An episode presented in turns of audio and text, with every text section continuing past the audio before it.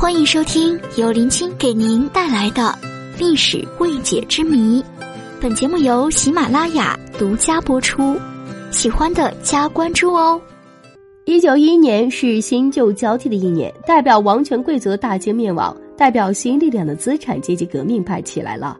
不过，历史并非一天一个样的，不是说今天宣统退位了，明天就再也没有什么大清势力了。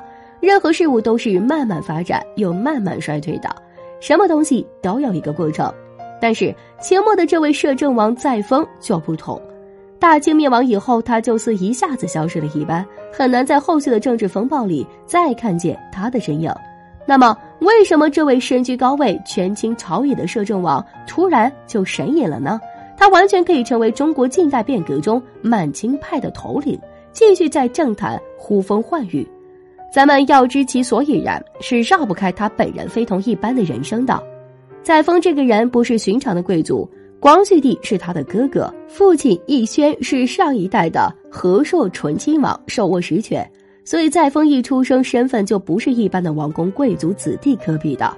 而他本人呢，也在光绪十六年承袭父亲爵位，这之后他的仕途可谓是顺风顺水，一路扶摇直上。十八岁那年，他代表清廷远赴德国，就德国公使意外死亡一事致歉。此前这件事儿一直悬而未解，让光绪和慈禧很是头疼了一阵儿。而载沣的行为正好帮他们解决了一个大麻烦，载沣也由此走上了后来成为摄政王的道路。在他二十岁的时候，他就成为了随护大臣，不久又掌管了正红旗。此时的他不仅身担要职，爵位也是更进一步。年纪轻轻的他就已经是许多大臣恭敬又讨好的对象了。后来他又担任了军机大臣，权势进一步扩大。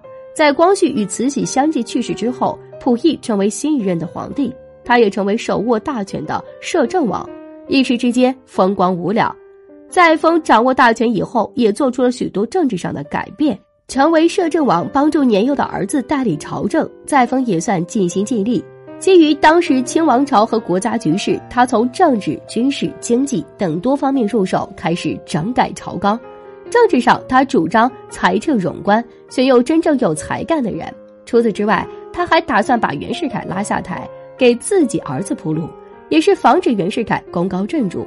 但可惜的是，载沣还是太年轻了，比不上袁世凯的老谋深算，最终棋差一招，放虎归山。军事上，他把大部分的兵力都交予清朝皇室管理，意图使军权牢牢掌握在自己人手上。这样的想法确实是为满清皇室着想。奈何这些人都是一些没有政治军事天赋的人，即使成为统领，作用也不大。成为下属的笑料，根本指挥不动人。经济上，他为了充盈国库，打算大力支持实业发展。他拟定从运输等行业抽调资金，反对横征暴敛。虽然载沣的初衷是好的，想依靠自救稳定中国局势，保住清朝的统治，但是当时的大清内忧外患不断，实在是无力回天。更何况他还只是一个初入官场的新手，虽然大权在手，却不能合理运用，只能说一句生不逢时了。载沣的摄政王生涯其实没持续多久，也就堪堪三年。原因嘛，自然是因为辛亥革命以及袁世凯了。辛亥革命爆发以后，各地都纷纷脱离清廷的统治。为了缓解这样的局面，载沣不得已向袁世凯求助。再加上皇室内阁不得民心，皇族本身也指责他未能力挽狂澜。载沣感受到了前所未有的无力，在各方势力的压力之下，他辞退了摄政王一职，彻底不过问这些纷争。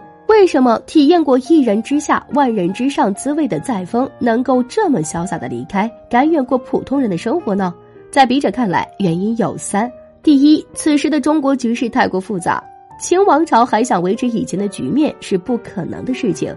通过执政这么些年，载沣虽然没做出多大的贡献，但是也清楚的认识到，清王朝的覆灭只不过是时间的问题。要想彻底改变这个腐朽的王朝，基本不可能。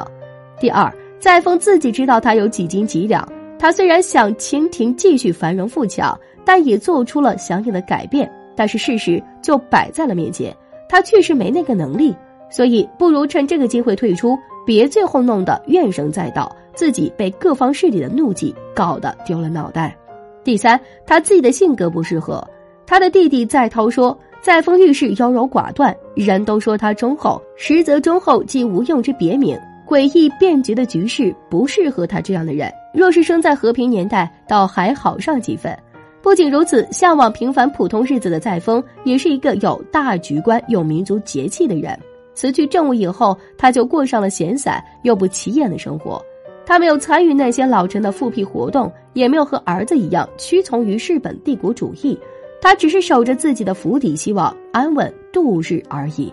许多人都觉得载沣这个人懦弱又无能，不堪大用。他确实谈不上多有才干，但是他的内心在大是大非上看得很明白、很通透。周总理就说他顺应了时代的潮流和人民的意愿。载沣作为晚清最后的实际掌舵人，他确实是幸运的，因为自知守志无望，所以载沣在辛亥革命之后退居下野，让袁世凯处理诸多政事。而后来我们也知道。袁世凯同南方革命党达成一个约定，即争取和平过渡到共和政权，而这个政权的领袖自然由袁世凯担任。当时，袁世凯俨然是整个错综复杂格局的核心部分，而介于袁世凯的威慑力，皇族得以保存及优待。载沣虽和袁世凯有所历史积怨，但是在此时也不得不感激于心。就这样，载沣安心在家闲居，过了一段比较舒心的日子。后来，袁世凯称帝引起轩然大波，全国矛头纷纷指向袁世凯，以至于其抑郁而终。袁世凯走了，北洋政府内部迅速瓦解，形成大小不一的势力，开始了你方唱罢我登场的政治格局。而在这样一种情况下，载沣的内心实际上是有所不安的，因为他不知道皇族的未来究竟在何方，而这样的惶恐伴随着他将近三十年。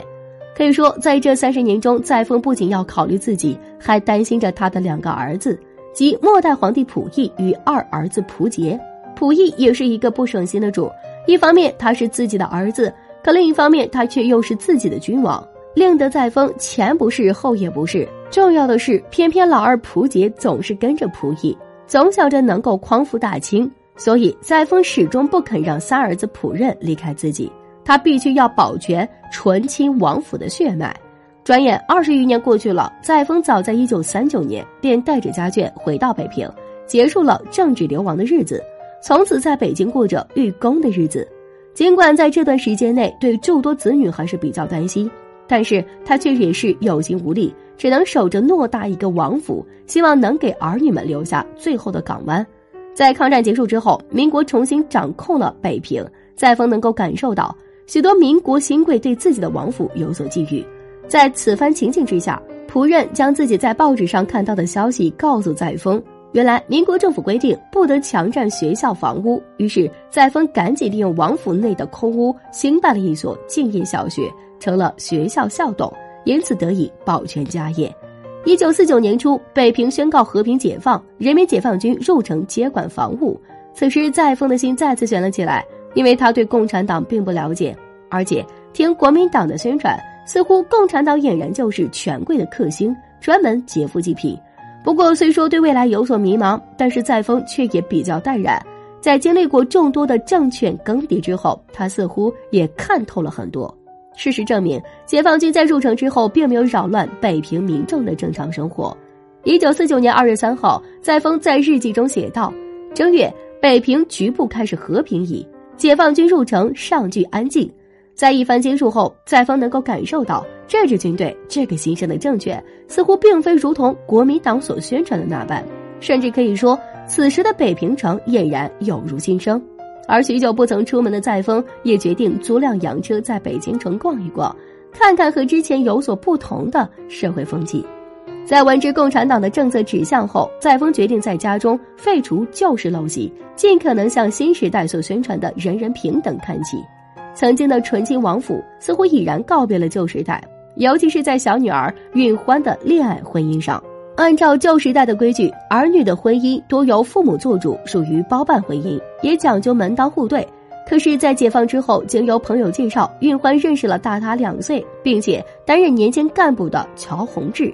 两人坠入爱河，在一九五零年二月，运欢便同乔宏志结婚，成为众多姐妹中唯一一个和汉族平民结婚的人。可以说，在小女儿的婚姻上，载沣并没有干涉太多，选择了尊重女儿的选择。当然，在新中国成立之后，曾经的皇族也已经变成了新中国的公民。不过，他们却依然得到公正的待遇，甚至末代皇叔载涛担任了中国人民解放军炮兵司令部马政局顾问，曾任过三届全国人大代表。所以，载沣的晚年生活虽说伴随着病痛，但也可以称得上是安稳和平的。可是，在这种看似平和的生活后面，也难免会思念还在接受劳动改造的儿子们。一九五一年二月三号，载沣的生命永远停留在了这一天。值得庆幸的是，除了溥仪与溥杰，此时溥任与六个女儿都陪在他的身边，并且走得也算安详，没有太多的痛苦。载沣的后事主要是由溥任与载涛处理的。虽说此时已然废除了诸多旧礼，但是在一番申请之后，载沣得以按照满清旧礼来风光下葬，也算是让这位在清末历史中占据重要位置的老人能够安详的走完最后一段路。